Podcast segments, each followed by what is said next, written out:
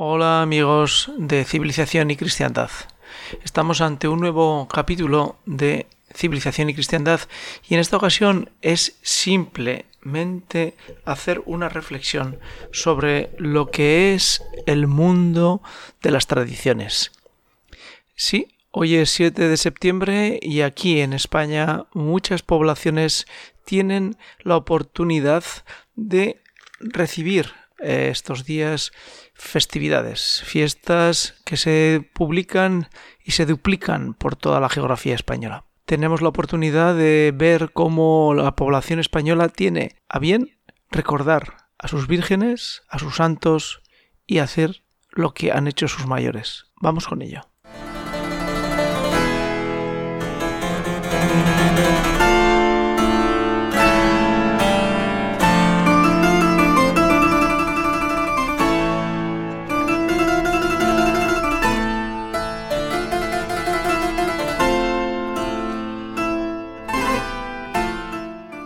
Amigos de civilización y cristiandad, pues este es nuestro tema.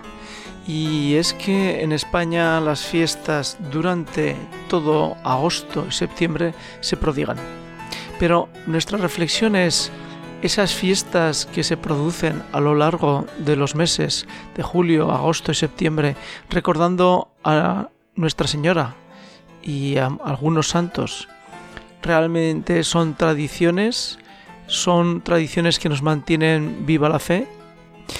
Bueno, pues aquí eh, habría dos opiniones. Una opinión en la que muchos dirán que aquello no es una fe viva. Otros dirán que es lo que mantiene próxima la fe a muchas personas que no pisan una iglesia desde hace años. Es una cuestión que la iglesia debe manejar con muchísimo tacto, porque nadie sabe dónde está el encuentro de cada uno de nosotros con el Señor. Nadie sabe cuándo y en qué momento nuestra vida se transforma. Nuestra vida se transforma y se forma delante de nuestra fe de una forma especial.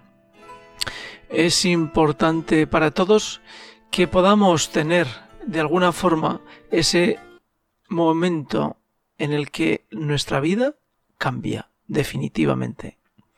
Y eso es lo que, de alguna manera, estas fiestas tradicionales y populares pueden llegar a traer a la vida de las personas. Sé que para algunos durante mucho tiempo estaba todo este mundo rayando lo que llamaríamos la idolatría, porque ¿Qué es idolatría más que seguir un trozo de tela y un palo? ¿O un trozo de madera?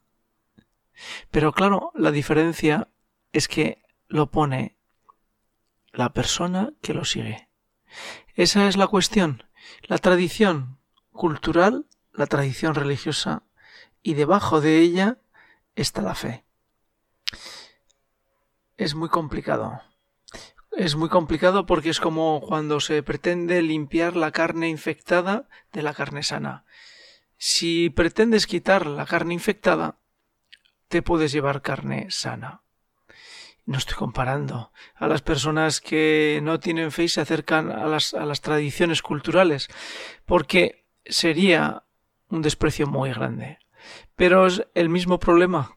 Cómo poder discernir en cada momento lo que tradición es, y lo que la tradición no es. En muchas localidades se celebran fiestas y son momentos en los que se da rienda suelta a todo tipo de pasiones. Las virtudes no brillan más que por su ausencia y las personas disfrutan de un momento de asueto y descanso, cada uno en la medida y como cree es importante que sepamos aceptar que la realidad tiene muchos ángulos, pero solamente hay uno que podrá juzgarlos, y no somos nosotros.